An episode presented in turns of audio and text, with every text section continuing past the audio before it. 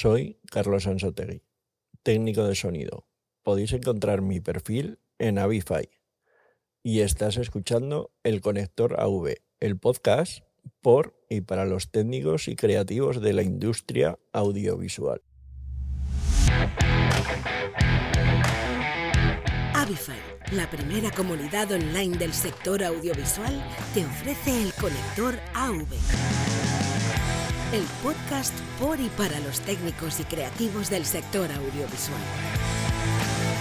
El conector AV con Juanjo Vila.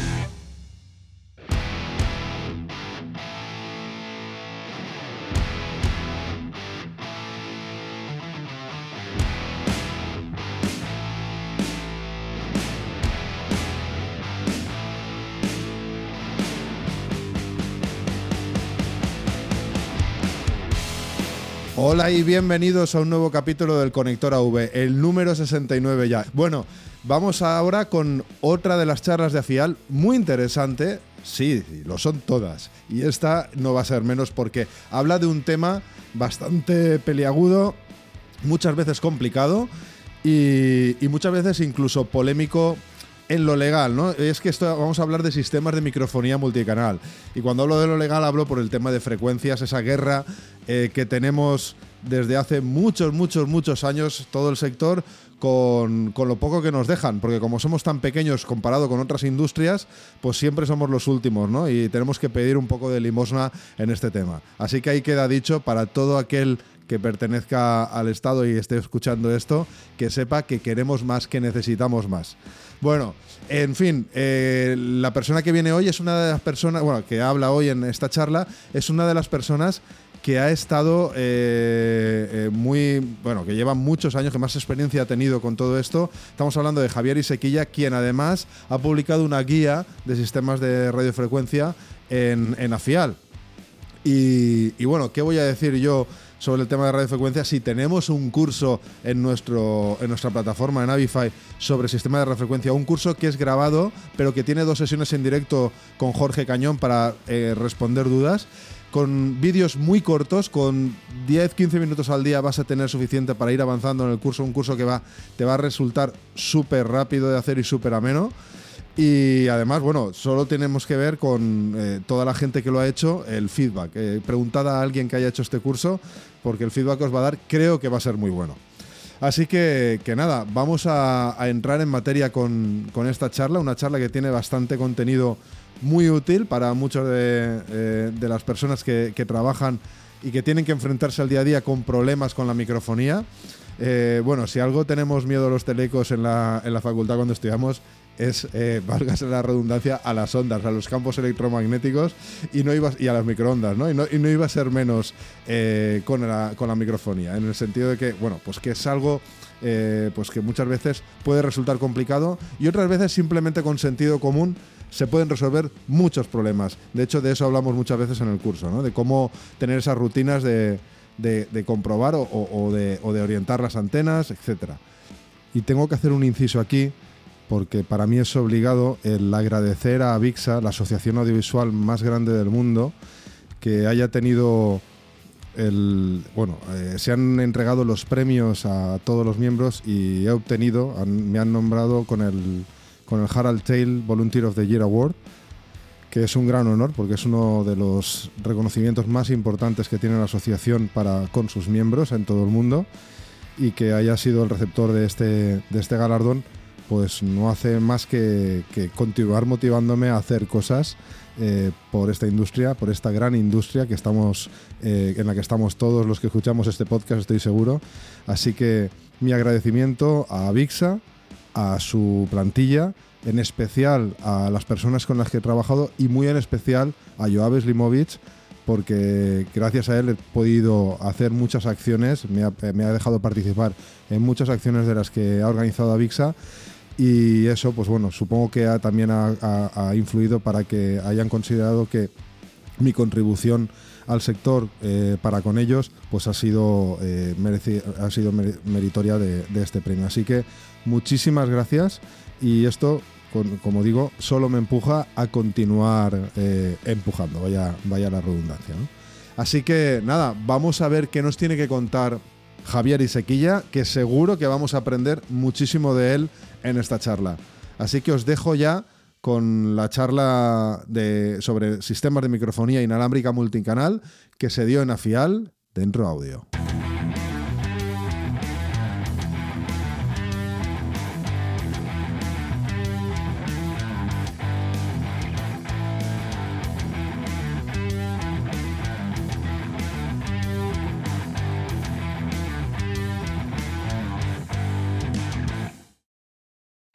Gracias por venir a todos los que estáis aquí. Cuánta gente, qué nervios. Bueno, esto es un poco, va a ser un resumen como muy rápido de toda la parte de radiofrecuencia a la hora de meter eh, muchos canales ¿no? y convivir eh, no solo con un fabricante, sino con varios fabricantes, que suele ser el caso más eh, típico que nos encontramos, porque tenemos que mezclar distintos fabricantes cuando queremos conseguir muchos canales. ¿no? Eh, entonces, he marcado ahí como ocho puntos eh, para, para, destacar eh, cómo, lo, lo, que nos tenemos que plantear a la hora de, de hacerlo. ¿no? Es, primero, conocer el espectro, sin duda. Y es la parte que Pedro estaba hablando ahora, que en tres años ha cambiado muchísimo el panorama y a la vez los fabricantes sacan cosas nuevas y cada vez mejores que nos van a ayudar a, trabajar de forma más eh, fiable y segura. ¿no?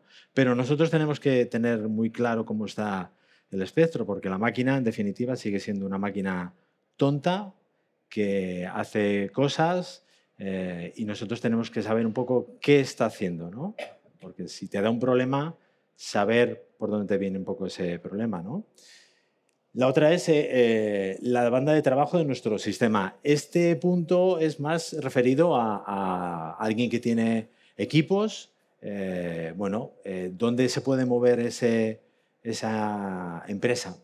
Vamos a llamar así, que, que tienen los equipos de un rango fijo y que no se puede variar alegremente, ¿no? Igual con todos estos movimientos que está viendo en el espectro a nivel de normativa, pues esos e-, equipos se quedan un poco obsoletos para trabajar en ciertas zonas porque no pueden encenderlos, porque se les mete cuela cosas y todo eso, ¿no?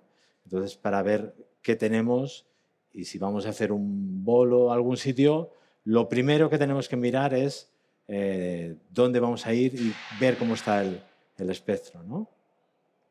Eh, nuestro sistema está dentro de la banda legal, Aquí somos muy dados a estirar las cosas como un chicle ahí durante mucho tiempo, ¿no? Y los inalámbricos, como todo, necesitan un mantenimiento, un refresco, y hay sistemas, sobre todo ya los más modernos, que tienen un ancho de banda muy grande, sistemas digitales con un ancho de banda enorme, y puedo moverme alegremente, pero los que ya tienen unos años, y no hablo de muchos, igual cinco años, seis años, pues están, tienen una banda de trabajo. Entonces, eh, bueno, pues todo eso hay que cuidarlo para, para ver si podemos darle uso o no podemos darle uso. Eh, ¿Se adapta a la, necesidad que queremos? Quiero decir, hay tantas, eh, tenemos tantos fabricantes, desde lo más top a lo más bajo, que podemos ir a un fabricante de Asia y mirar a un precio muy económico y nos lo venden, pero ¿en qué rango trabaja? ¿Dónde está trabajando? ¿Me va a servir? Y esto viene porque eh, a la entrada de todos los sistemas digitales, pues todos no consiguen bajar la latencia de trabajo del audio, ¿no? Y nosotros necesitamos tiempo real, ¿vale? Entonces hay sistemas que son digitales, pero que no tienen ese tiempo real y tienen un poco de latencia. Pues entonces para una aplicación como esta no podremos utilizarlo, ¿no? A mí me costaría mucho hablar y oírme 8 eh, milisegundos después. Mi oído se iba a rayar mucho. Entonces necesitamos saber si nuestro equipo eh, está trabajando en un rango de frecuencias que puede ser, por ejemplo, 2,4 gigas y hay equipos ahí que tienen un poco más de, de latencia ¿no? por el proceso. Eh, comentaré un poquito ahora, como todo el espectro se está quedando pequeñito, claro, siempre hablamos de micrófonos, pero no nos olvidemos de los INEAR, que cada vez lo estamos utilizando más. Entonces, ese espectro es para todos y para todos por igual. Con lo cual, ¿cuántos sistemas tengo de micrófono? ¿Cuántos de INEAR? Pues ahí empieza una guerra, ¿no? Ya tenemos que empezar a manejar eh, software eh, que nos ayuden, que nos echen un capote a, sintonizar todo eso. Eh, distribución de señal de RF. Bueno, aquí más que nada voy a, vais a ver un par de fotos de cosas que hay que evitar hacer. ¿vale? Hay que tener mucho cuidado cuando vemos un rack enorme de sistemas inalámbricos uno tras otro, que queda muy cómodo a la hora de trabajar con él, a la hora de eh, moverlo, pero igual mm, a la hora de trabajar no es tan cómodo, ¿vale? Porque los sistemas entre sí se van a pegar y ahí entra un poco la calidad de, estos sistemas, ¿no? Si es de este fabricante muy económico o me gasta una pasta y donde seguro que me aseguran que pueden convivir al estar unos y otros juntos, ¿vale? Y eh, elementos externos que nos afectan, ¿vale? Cada vez eh, los sistemas son más robustos, los sistemas digitales eh, son muy robustos o más robustos que un analógico con las interferencias, pero eh, el peligro está ahí, ¿no? Las pantallas de vídeo son nuestro enemigo principal, ¿vale? Las grandes pantallas. Entonces, dónde poner las antenas, cómo poner las antenas, ¿vale? El cableado, cómo cuidar ese cableado hasta llegar al rack. Y este es un poco pues la visión de, todo esto que vamos a ver aquí. En cualquier momento alguien que quiera preguntar algo, decir algo, cortarme, ¿vale? E intentaré contestar. Bueno, el espectro. He hecho ahí un, es como un brochazo muy grande, ¿vale? del espectro. Tenemos la parte de VHF, eh, la parte de U, que será, digamos, el, pues no sé, el 80-85% de los sistemas que tenemos ahora mismo, incluso más, el 90%. Y luego aparece ahí una bandita pequeña, la parte de 1,8 y la parte de 2,4. ¿vale? Estas bandas, sobre todo, salen con las nuevas normativas que eh, salen por las restricciones que aparecerán en un rato en la banda de UHF, pues los fabricantes intentan sacar equipos en bandas, aunque sean trozos pequeños, que puedan trabajar ahí. ¿vale? Entonces, esos eh, sistemas pueden ser tan buenos como uno de UHF, pero como que tienen una letra pequeña mayor. Una de las cuestiones es la latencia, la otra es la convivencia de muchos equipos juntos. ¿vale? Entonces, todas estas eh, cuestiones es importante enterarse con el fabricante eh, cuáles son los peros. ¿no? Y la parte de VHF nos pasa lo mismo. Como el espectro de UHF se está quedando pequeño, pues hay fabricantes que han decidido bajar en frecuencia, rondando los 200 MHz, eh, y establecerse ahí. ¿vale?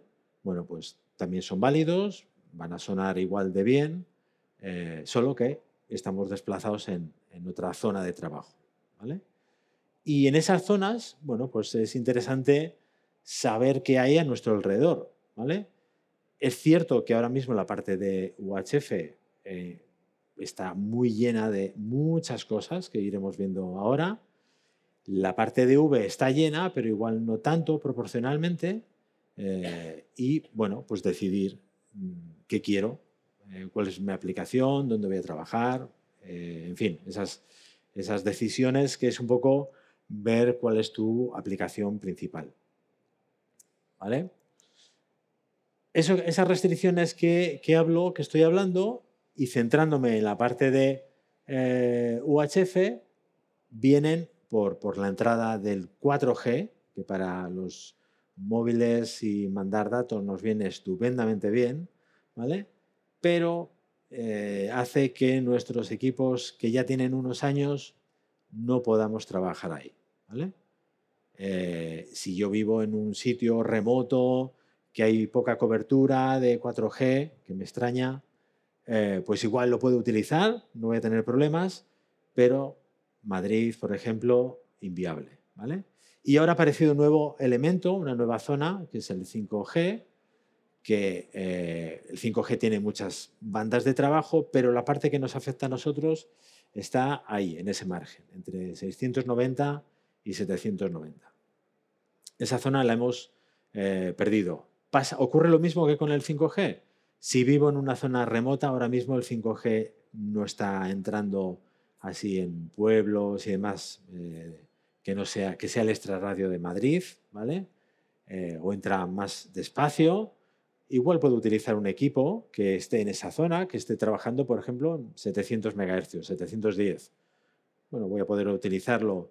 Pero resulta que con ese eh, artista que estoy trabajando se viene de bolo a Madrid y me traigo un equipo de esos y estoy en Gran Vía, ¿vale? Pues igual puedo tener problemas, ¿vale?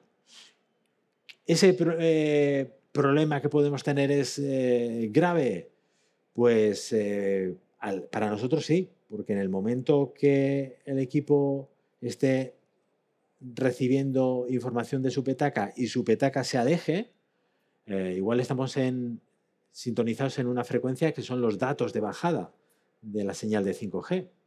Eh, el receptor lo va a notar y va a intentar sacar audio de donde no tiene y lo va a traducir en un ruido, ¿vale? Si es por roteo o lo que sea. Entonces, importante saber qué eh, zonas tenemos ahí ocupadas. Con todo esto, hay una letra pequeña también por ahí, que es que, bueno, al hacer estas bandas de trabajo, también hay pequeñas bandas de guarda, que se llama, entre los canales de transmisión de 5G, tanto de datos de subida como de bajada, ¿no? Que igual tenemos suerte de poder trabajar ahí sin molestar, sin que nos molesten, ¿vale? Y para eso necesitamos una herramienta como un pequeño analizador que nos muestre cómo está el espectro. A la vez que tú puedes hacer esto, también los fabricantes, seguro que de aquí a un tiempo sacan algún modelo, algún sistema para poder encajar ahí, aunque sea una banda pequeñita, poder encajar ahí algún sistema inalámbrico. Y el resto, pues esa banda que quedaría ahí de UHF, que está verde, pero no está verde totalmente para nosotros, porque la televisión está trabajando ahí, la TDT está trabajando ahí, con lo cual, si nos han quitado una banda dedicada para las comunicaciones y telefonía, a la TDT también. Entonces la TDT ha tenido que reestructurar y moverse a esa zona azul de UHF, con lo cual pues no queda tan, tan bien. ¿no? Veréis ahí un pequeño pantallazo un poco más adelante que se ve todo eso. Visto lo anterior así en canales, pues se queda que canales útiles para nosotros del, del 21 al 48. ¿vale? La zona amarilla es el 5G, la zona roja es el 4G y por arriba queda una bandita pequeña que se puede utilizar hasta 883. ¿Vale? Bueno, viene eh, un poco en relación a todo lo que ya he contado de, dónde ponernos y demás. ¿Vale? Y lo de adaptarnos a los nuevos requerimientos es que, bueno, pues si igual tenemos un sistema que nos ha funcionado estupendamente, que no ha dado problemas, pero que es ya del 2010, que está en la banda de 700, pues igual hay que empezar a pensar en jubilarle y empezar a sustituirle por sistemas nuevos, sistema digital, que nos van a dar más seguridad y que se van a adaptar mejor a esas nuevas normativas que están ahora y que vienen, con lo cual nos van a ayudar. ¿vale? Veréis ahora una imagen, una imagen así genérica de, qué ocurre con los sistemas analógicos y los digitales, ¿no? Y nos va a hacer entender muy bien, muy fácilmente, que con el analógico como que necesitamos más espacio para meter frecuencias y el digital, con ese mismo espacio puedo meter más, más frecuencias. Con lo cual, la llegada del digital es algo eh, positivo y hay que verlo así. Eh, tenemos que ir a adaptarnos a, los nuevos sistemas. ¿Vale? esto que yo pensaba que iba a tener una pantalla más grande, ahora en chiquitín ahí tenéis que sacar las gafas, unos prismáticos para ver eso. Bueno, es una norma, la, un, la 36, eh, que es un poco la que engloba toda eh, esta parte de, trabajo de, los sistemas de, televisión en UHF. ¿vale? Entonces está hablando ahí que va de 470 a 790 donde eso ya estoy diciendo ahora mismo, y ahí aparece en azul, que no es del todo cierto, sino que ahora ya nos quedamos en 694. Y entonces eh, saco esto para, comentar un poco el texto, ¿no? el, texto de la, de la norma.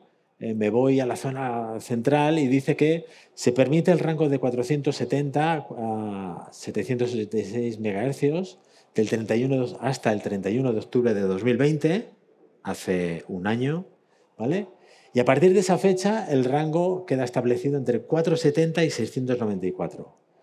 A título secundario, esto es que nosotros somos ahí unos invitados, ¿vale? O sea, eso no es para nosotros, pero nos dejan utilizarlo, ¿vale? Sin derecho a protección. Si tu equipo se ve afectado, no puedes reclamar a nadie, ¿vale? Sin embargo, si tú llevas un equipo de estos a un bolo y falla, te pueden reclamar a ti. Entonces, ¿vale? Tengamos las cosas un poco ahí presentes de a quién podemos reclamar y qué no. Y, eh, y, su uso queda condicionado a no causar interferencias que perjudiquen el servicio eh, de televisión u otros servicios que estén en esa zona, eh, que se utilicen dentro de esas bandas y las bandas adyacentes. ¿vale? Con lo cual, esta norma que tanto, bueno, que muchas veces es desconocido, ¿no? Porque hasta que no lo vivimos no, no, o no lo sufrimos, no nos enteramos qué está ocurriendo, pues es necesario de vez en cuando echarle un, ojo a estas normas y, ver por dónde está el, espectro, ¿vale? Aunque sea un rollo, echarle un ojo. ¿Vale? Y esta es la imagen que, os contaba antes de eh, un, ejemplo de cómo interactúan los, los, equipos en analógico y en digital. ¿Vale? En analógico eh, no es que esté montado así adrede, sino que eso es un pantallazo, lo de la izquierda, de ocho sistemas en un ancho de banda determinado, ¿vale? Imaginaros que son 10 megahercios, que ocupan eso y su distribución queda así, ¿vale? Y si yo intento eh, cambiar uno aleatoriamente, pues no me va, me va a dar problemas de intermodulación entre ellos. ¿Vale? Sin embargo, en ese mismo espacio, con un sistema digital, pues puedo meter hasta cuatro sistemas más. ¿Vale? Esto es un ejemplo. ¿Vale? Hay equipos, hay fabricantes que eh, en vez de meter 12, igual puedo meter 14. ¿Vale? ¿De qué va a depender? Pues de la potencia de emisión, ¿vale? De la limpieza del espectro. O sea que esto no es una ley física que siempre ocurre esto, ¿vale? Sino que es un ejemplo para hacernos entender cómo está el, espectro, ¿no? Y entonces, eh, dependiendo de esas características del fabricante, de la potencia que utilicemos, ¿vale? Pues vamos a poder meter más, menos, en fin, todo eso. Y esa es eh, una imagen real, ¿no? Eh, hecho con, con, Workbench, ¿vale? De una medida real, eh, donde veréis en un ratito que a esa medida real yo le voy a meter unos canales que he encontrado en una página que se llama TDT1 y son canales de Madrid, ¿vale? Es una medición hecha en Madrid, entonces, bueno, he hecho un scan, he hecho un pantallazo y me quedo con, esa, con esa imagen. Cosas que puedo ver ahí. Bueno, pues veo muy claramente esas, eh, esas alturas, esos eh, crestas que hay ahí, que son TDTs. ¿vale? Bueno, la medida está hecha en un interior, ¿vale? Eh, no estoy en un exterior. Está hecho con antenas de varilla, con lo cual estoy recibiendo de todo mi alrededor. Pero al estar en un interior, pues está muy atenuado también la señal, con lo cual ese margen de estar por debajo de eh, menos 80 dBm, pues igual lo que me dice es que con un sistema encendido, imaginaros una sala como esta, cerrada totalmente, en un interior, hago esa lectura, tengo esa lectura que veis ahí, eh, podría ponerme encima de una TDT, ¿vale? No lo recomiendo. ¿Por qué?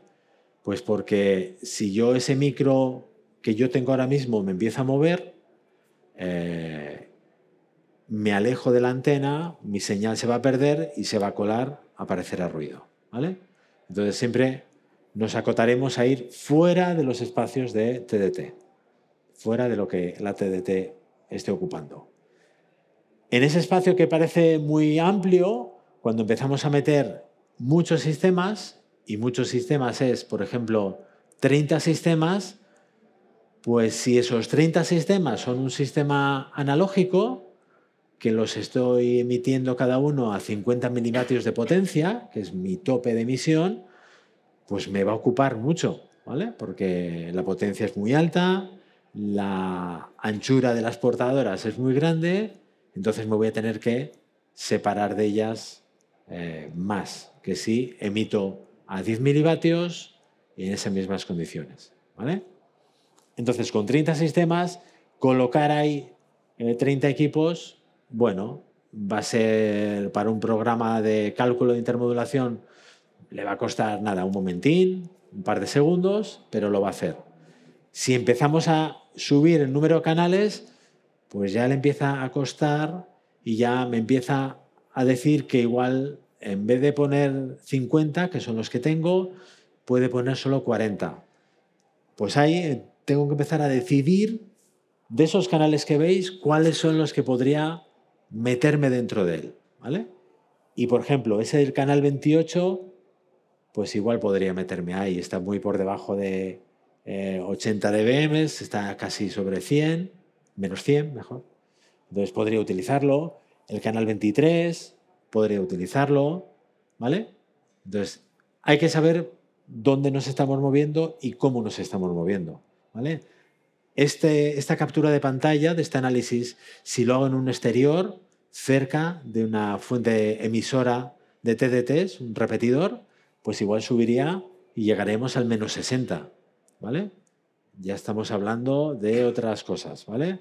Las montañas que tenemos son mucho más grandes. Saltarlas es más peligroso, ¿vale? Entonces, bueno, pues eh, que os quede claro que dependemos de condicionantes de interior, exterior y esas señales que, tenemos. Eh, algo que nombré antes, eh, nuestro sistema se adapta a las necesidades requeridas, podemos trabajar eh, en la zona de 2,4 gigas, que lo nombré al comienzo y no he vuelto a hablar de ello, porque tenemos un sistema que trabaja en 2,4 gigas. Bueno, pues, ¿qué vamos a hacer? vamos a hacer una ponencia como estoy haciendo yo ahora, pues igual tengo mucha latencia. No. Pero ese sistema me sirve para en un plató hacer un programa de cocina, por ejemplo, ¿no? Donde luego vamos a editar ese audio. Y va a ser cuestión de ajustar tiempos con la imagen. ¿Vale? Eso nos va a servir. Con lo cual, ¿ese sistema de 2,4 gigas es malo? No. Tiene una aplicación un poco concreta que nos puede servir. Mi empresa solo hace cosas de broadcast y ese broadcast es programas eh, editados, pues eh, no hace programas directos en vivo, ¿vale? Pues me sirven, me sirve para hacer, eso. Entonces, esa cuestión eh, o esa pregunta o ese punto número cuatro viene relativo a todo eso, ¿vale? ¿Dónde aparecen estos problemas de latencia? pues son sistemas digitales que están en la zona de gigas, ¿vale? Principalmente, ¿vale? En UHF no va a haber ese problema, en principio, eh, y en VHF tampoco va a haber ese problema, eh, convivencia con los micros INEAR, ¿vale? Lo mismo que estaba hablando antes de esos 40 canales de inalámbricos, ahora le sumo 10 eh, INEAR. ¿vale? Antes ya le costó al sistema eh, buscar huecos, ¿no? Ahora tenemos que pensar que los INEAR eh, estamos emitiendo, le doy la vuelta al comentario, con un micrófono tengo un canal de audio solo, ¿vale? Con un linear tengo dos canales, con lo cual sus portadoras son un poco más grandes, ¿vale? Van a ocupar más espacio. Si ya antes tenía problemas, ahora tengo que buscar la manera de eh, cuadrar esos, ese espacio, ¿vale? ¿Cómo, ¿Cómo puedo hacer? Vuelvo o adelanto esto. Eso que he puesto en negro son canales de TDT, canales de TDT que os decía antes que son aquí en Madrid.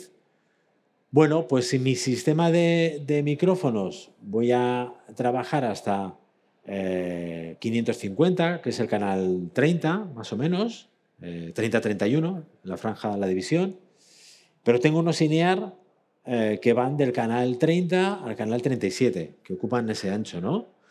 Pues una buena opción que podréis utilizar es dedicar hasta el canal 30 a los micrófonos, por ejemplo, y el canal 35, 36 y 37 dedicarlo a los INEAR, ¿vale? Forzar a los INEAR a que estén en esa zona. Eso nos va a ayudar a que no choque mucho con los micrófonos y tengo una zona de trabajo. Pero claro, eso no siempre es posible, porque el número de micrófonos que tengo que poner es un número alto, ¿vale? Y el número de INEAR también. Bueno, pues tendré que buscarme un poco la vida en ese pantallazo anterior de dónde puedo rascar y quitar TDTs, pues eh, ver, esa, ver esa opción, ¿vale? Si voy adelante, ahora he juntado el scan con lo que me decía el TDT1, ¿no? los canales en Madrid. Juntado las dos cosas. Y veis, por ejemplo, que el canal 34, eh, la TDT1 me dice que ese, ese canal está en Madrid, pero donde yo he hecho el scan no está llegando ese canal, con lo cual puedo liberar ese canal de TDT en el eh, Workbench y ya tengo más espacio, ¿vale? Lo mismo ocurre con el canal 42, ¿vale? Eh, TDT1 me dice que no hay un canal ahí, ¿vale? Sin embargo, el scan me dice que sí hay un canal. ¿Por qué es eso? Pues porque igual donde he hecho el, eh, scan es limítrofe con una zona que está un poco alejada de Madrid y que pertenece a una zona geográfica que para TDT, eh, para las TDTs es otro punto de emisión. Por eso ocurre que aparece una TDT que en el scan no está y al revés. Bueno, pues si combinamos las dos cosas es algo perfecto para ir más a tiro hecho de qué podemos hacer para rascar y meter frecuencias que podemos quedarnos bloqueados, ¿vale? Con lo cual, el trabajo previo offline en casa con el Workbench de, buscar eh, canales está muy bien, pero si tengo una herramienta después para hacer scan, mejor. Y si lo combino, pues es mejor aún, ¿vale? Esa combinación de, de ambos dos, ¿vale? Lo perfecto, lo, lo ideal sería que cuando eh, queramos meter micrófonos INEAR estén separados eh, físicamente en frecuencias entre ellos, ¿vale? Pero claro, yo voy al almacén donde tengo los sistemas y no va a ocurrir eso, salvo excepciones. Entonces, tengo que empezar a pensar cómo plantearme estos, estos bolos, ¿vale? Ya no podemos salir, mientras que hace unos años, un tiempo, eh, podíamos salir a la calle y empezar a hacer ahí, eh, poner frecuencias de manera rápida, sin mucho problema. Eh, con el tiempo y con el paso de los años hacia acá, todo eso deja de ser tan idílico. Estoy viendo ahí a Luis López, que puede corroborar todo esto que hace un tiempo era como muy fácil y casi era como tirar un manojo de piedras y como caigan, así lo dejo. Ahora ya hay que pegarse mucho con los sistemas para, para echarlo a andar. Entonces, bueno, siempre tenemos que ir con un planteamiento claro de dónde quiero eh, empezar a trabajar. Si ya sé dónde voy a ir, puedo avanzar y adelantarme a posibles problemas que voy a tener de convivencia y todo eso.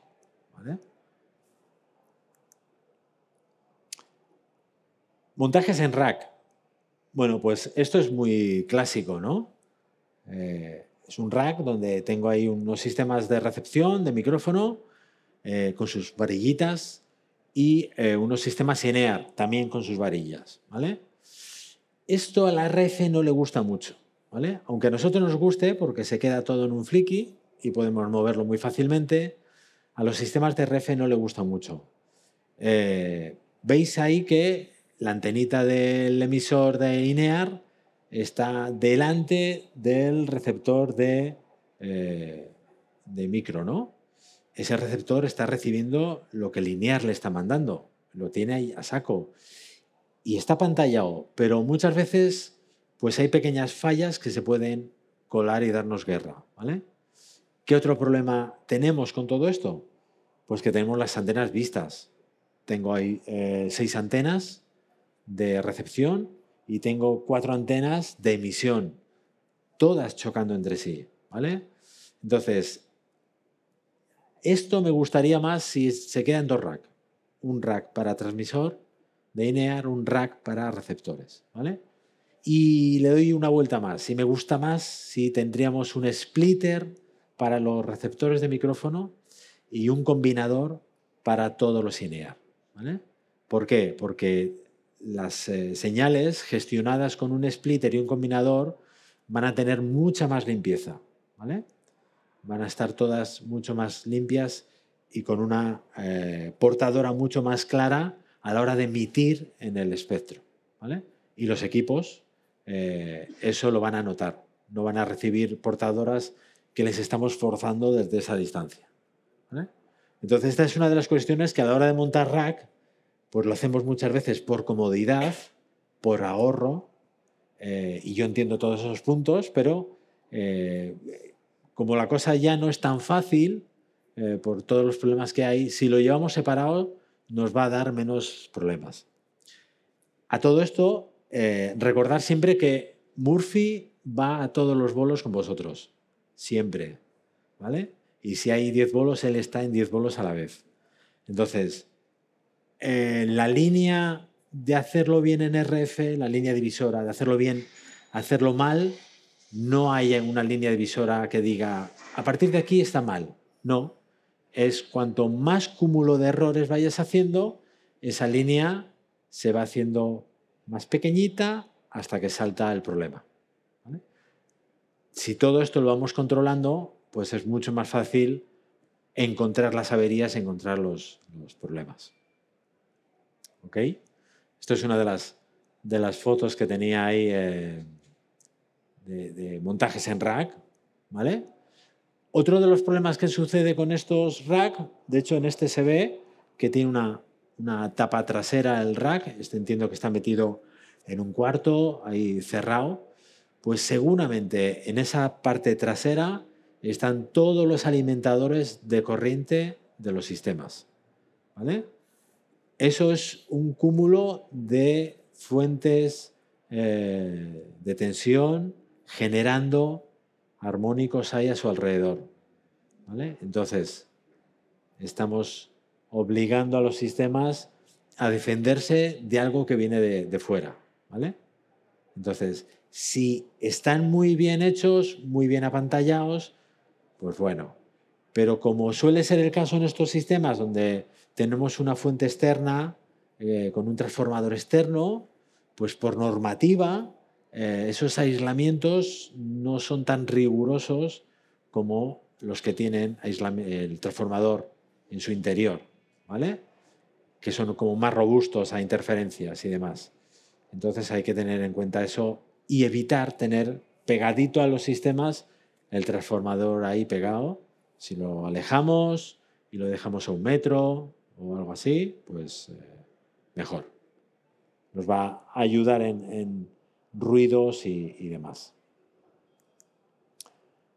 Eso que es como un campo de antenas, eh, pues puede ser algo muy ahorrativo, pero eso es un jaleo terrible. Ahí en la frecuencia lo está pasando muy mal. Y Murphy se está divirtiendo mucho, porque eso eh, seguramente ya funcionó en algún momento, habrá sido una casualidad. pero es muy peligroso. Porque igual ese rack, para que funcione, han tenido que tenerlo pegadito a donde están esos emisores. En el momento que los emisores se alejan 10 metros o algo así, eso sería un lío de, de RF terrible. Con lo cual, evitemos cosas así. Estas fotos que utilizo un poco eh, para mostrar así lo que no se debe de hacer. ¿vale? Eh, bueno, pues eh, evitemos hacer esas, esas cosas. Y encima estoy viendo por ahí pues, una zapatilla de corriente detrás donde estarán los transformadores pinchados directamente, más jaleo aún. ¿vale? El tipo de cable de antena no lo veo. no sé cómo es. ¿vale? Aquí también entraré en un momentín a hablar de, esas cosas. Montajes en, eh, cascada, que también eh, estamos ya pasando de, gamas eh, medias que hemos visto antes, donde tienen únicamente una entrada de antena, ¿vale? Y si yo quiero poner antenas externas, monto un splitter y ese splitter va puntualmente a cada uno, ¿no? Antena A a los cuatro, antena B a los cuatro. Cuando nos encontramos con sistemas así, donde eh, podemos hacer una cascada de radiofrecuencia. Tenemos que eh, verificar dos cuestiones importantes. Esos links que yo estoy haciendo ahí con un, eh, con un PowerPoint de manera muy fácil, muchas veces son latiguillos así, ¿vale? Cuando estamos en un momento de crisis que hay que montar el rack rápido, es un latiguillo así, un latiguillo así, un cable de 5 metros, uno de 3 metros. Eso para la RF eh, ya es un choque de, ya me estás haciendo saltar mucho y cambiar las distancias. Y luego, ¿cómo de machacaos están esos latiguillos? Quiero decir, ¿cuánta vida han tenido de conexión, desconexión, apretón, caída, pisotón? ¿vale? Todo eso se va deteriorando. Yo no hace mucho, eh, por curiosidad, en un montaje que tenía, donde teníamos muchos sistemas así, en, cascada, cableados, eh, así unos eh, seis equipos, pues me puse a medir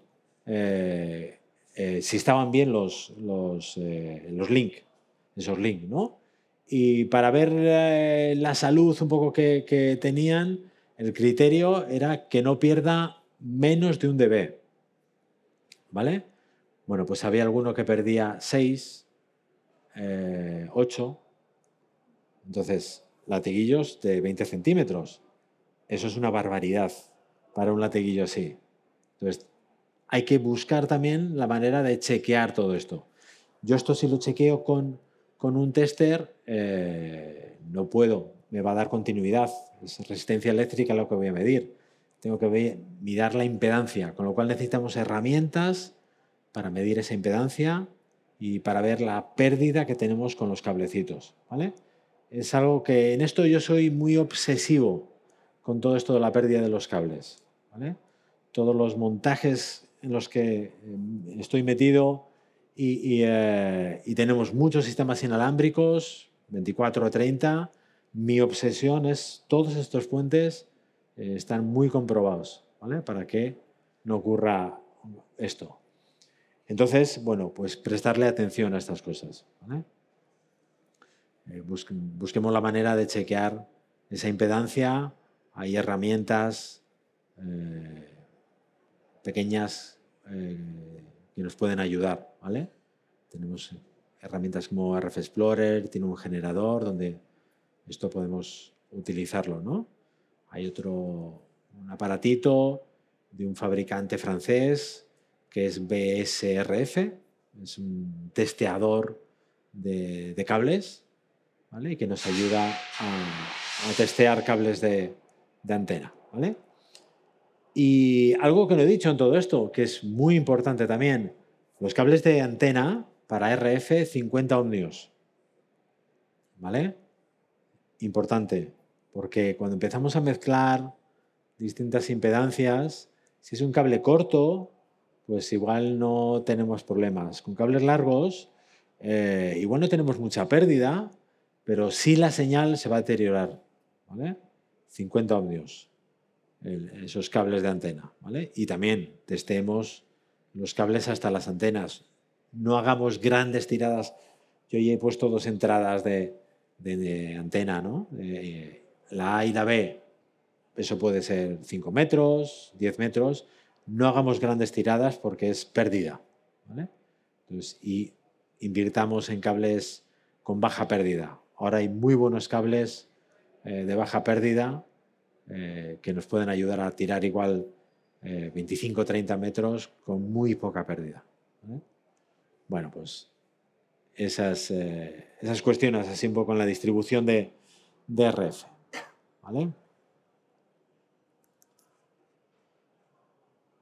Más con la distribución de RF.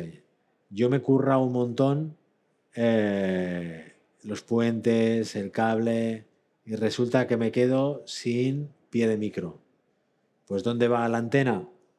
La coloco ahí, en el mango del flicky, atada que ahí no se mueve. Seguro que no se mueve.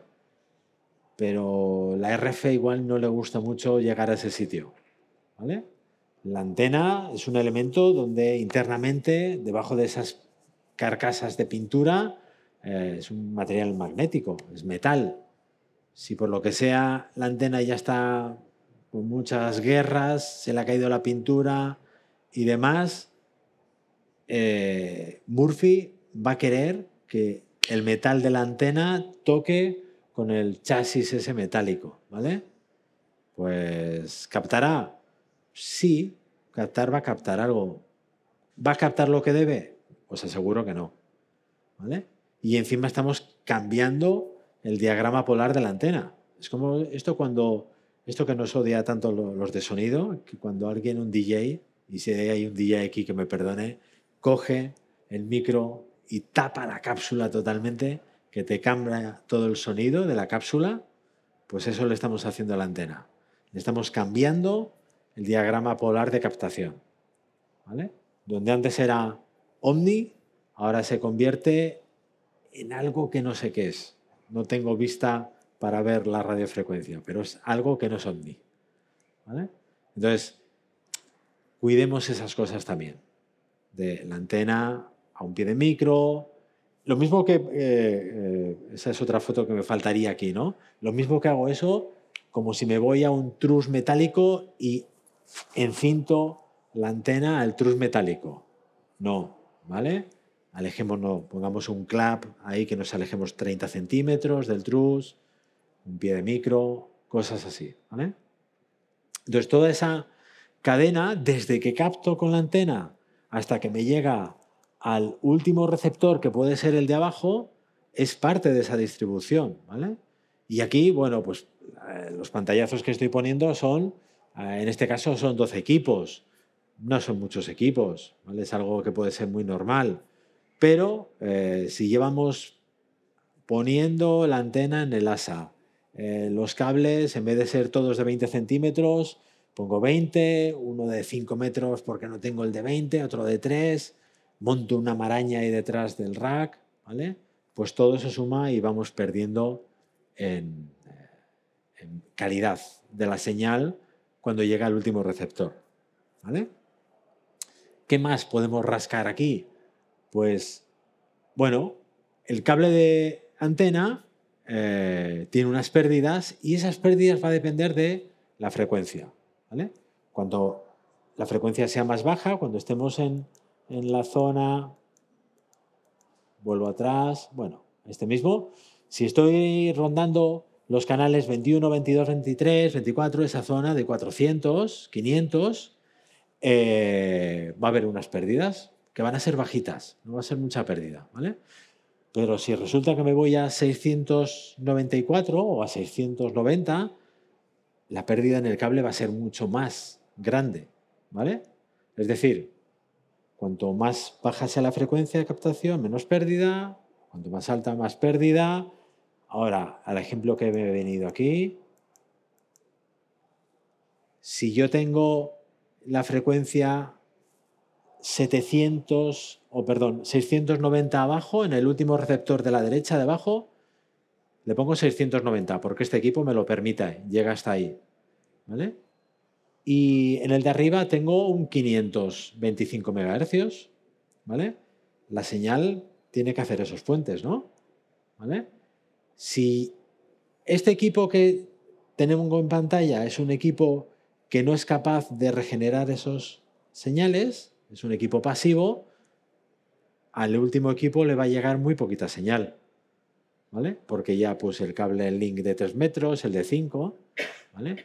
Si tengo, porque tengo un buen equipo y es capaz de regenerar esa señal, pues bueno, pues no va a perder tanto, pero quedémonos con la copla que muchas veces eh, los equipos que voy a tener con el link van a ser equipos pasivos, con lo cual ese link va a perder cada vez que hago un saltito. Hay fabricantes que eso no lo hace, ¿vale? porque regenera la señal. Pero la mayor parte de gama media alta lo es pasivo. Con lo cual, a tener en cuenta. ¿vale? Entonces ya empezamos a pensar si pierdo mucho, dónde poner frecuencias y dónde colocarlas para que pierda cuanto menos. Está, Y ya me vengo a la parte de captación. De elementos externos que nos van a afectar, ¿vale? Y ya lo que tengo, bueno, pues eh, igual que he hecho el, pantallazo antes de eh, las TDTs, Aquí lo que tengo es un, dibujo de el rango que va de 470 a 800 MHz, que estoy ya muy por arriba. No estaríamos, estaríamos viendo la parte del 4G y 5G, ¿vale? Pero para lo que os quiero contar me sirve porque está, es bastante explícito. Y tengo unas portadoras ahí, ¿vale? Esos son transmisores de micro que tengo repartidos aquí en la sala. Imaginaos esos cinco.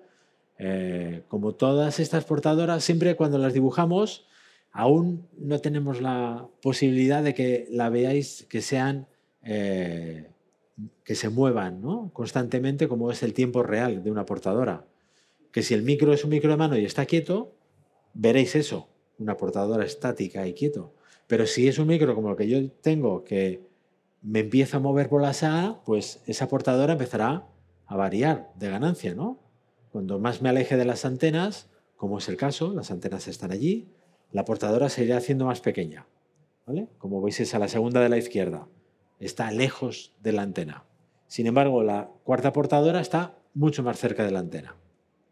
Bueno, pues uno de los elementos que nos va a dar mucha guerra, como os decía al comienzo, son las pantallas de vídeo. ¿vale? Entonces, las pantallas de vídeo, cuando estamos montando y si encima vamos con prisa, estamos en un escenario muy pequeño. ¿Dónde ponemos las antenas? Pues eh, por orden de importancia el vídeo es muy importante, ¿vale? Con lo cual el vídeo nos va a ocupar todo esto, ¿vale? Toda mi trasera va a ser un vídeo.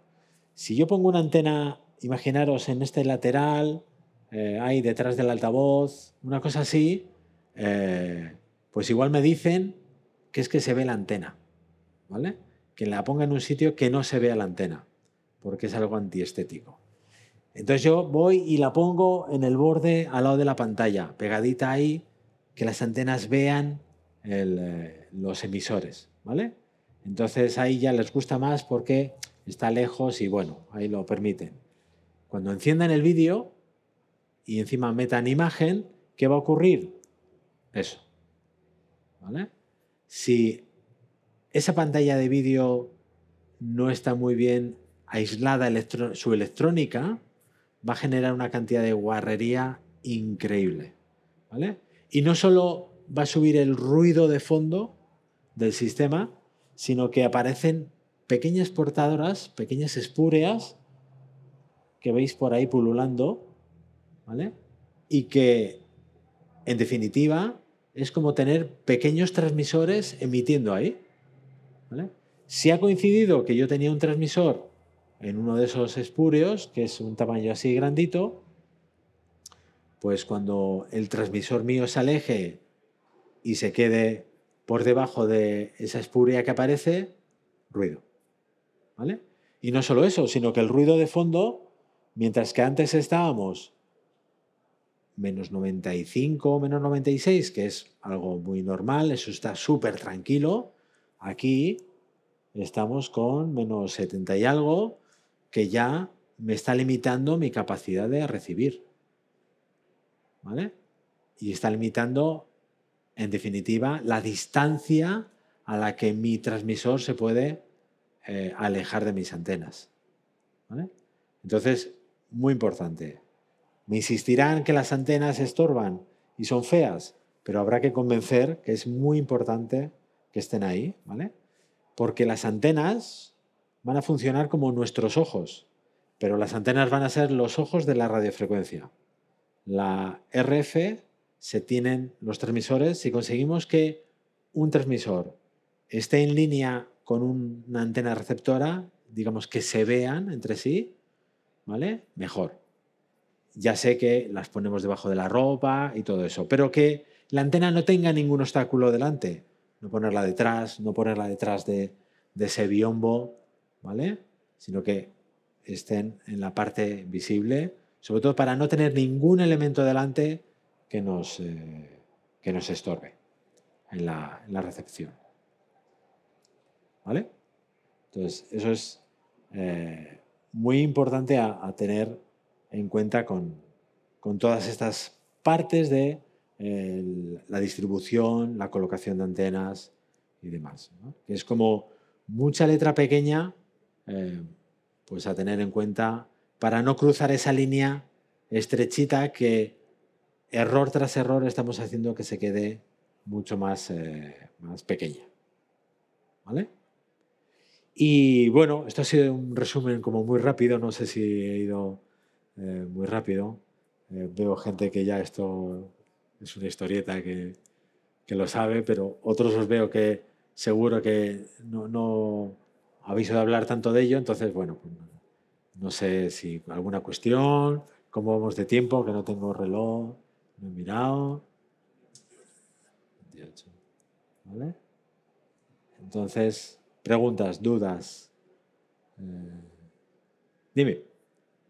Si haces un análisis de, de radiofrecuencia, es mejor hacerlo con los vídeos, con las imágenes eh, encendido y todo.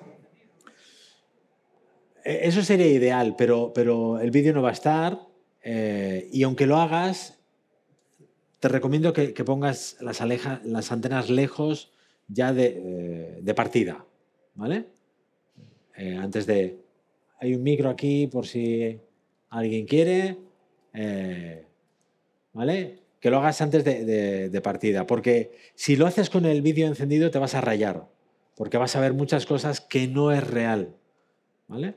Entonces, sabiendo dónde están tus, eh, dónde vas a colocar tus portadoras, haciendo el análisis de espectro con todo vacío, ¿vale? vas a ver lo limpio que está el sitio, ¿vale? Con todo vacío y sin encender tus equipos para ver lo que realmente hay en el entorno. Ahora, cuando empiezan a llegar cosas, todo va a añadir, pero ya sabes cómo van a responder las pantallas, con lo cual aléjate y no ponte un límite.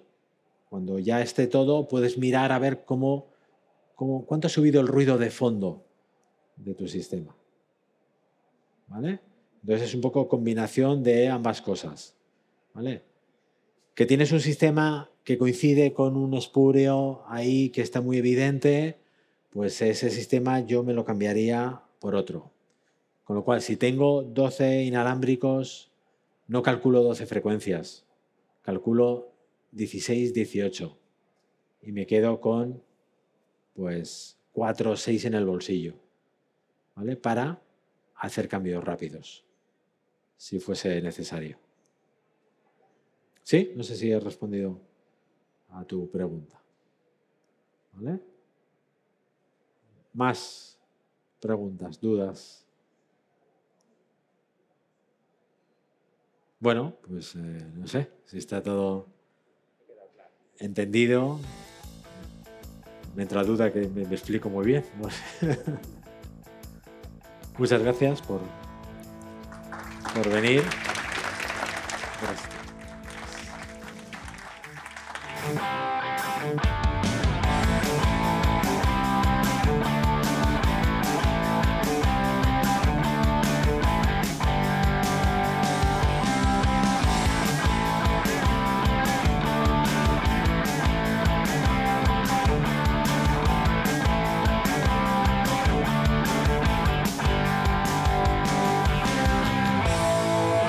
Bueno, y hasta aquí el episodio de hoy sobre sistemas de microfonía en radiofrecuencia multicanal. Yo creo que Javier ha dejado muchos puntos muy claros y, bueno, esta charla para mí no tiene ningún desperdicio. Creo que es de obligada eh, escucha para cualquier técnico de sonido que trabaja con, microfonía. Y además, bueno, lo que, lo que se comentaba al principio de la charla, porque como nos la han grabado eh, pues un poquito ya empezada, no hemos podido ponerlo, pero que sepáis que la guía de microfonía inalámbrica, aunque necesita alguna actualización, eh, es una guía que AFIAL ofrece totalmente, de manera totalmente gratuita a cualquiera que se lo solicite. Así que si necesitas esta guía, te aconsejo que escribas en la web de AFIAL y, la solicites porque es una guía que, es un trabajo que AFIAL ha hecho para, el sector, ¿no? para ayudar a, que todo el mundo tenga más claro toda la situación sobre lo que concierne a la radiofrecuencia, a cómo está la normativa, etc. Y te recuerdo que nosotros seguimos haciendo ediciones de, nuestro curso de radiofrecuencia. Un curso que eh, puedes hacerlo grabado, eh, bueno, que está grabado, mejor dicho, y puedes hacerlo a tu ritmo y, que empezar, eh, empieza ya. Así que empieza ya esta edición. Esta edición la puedes hacer a tu ritmo, solo que vamos a hacer dos sesiones en directo para que todo aquel que tenga preguntas pues pueda, pueda entrar en esa sesión en directo si las quiere contestar in situ, si no la puedo hacer vía... Las preguntas se pueden contestar de manera síncrona dejando el mensaje al profesor, que es Jorge Cañón, en, la comunidad, en, en el espacio del curso dentro de la comunidad. Así que bueno, te dejo ya hasta el siguiente episodio en el que espero que estés ahí al otro lado con los cascos escuchándolo. Hasta luego.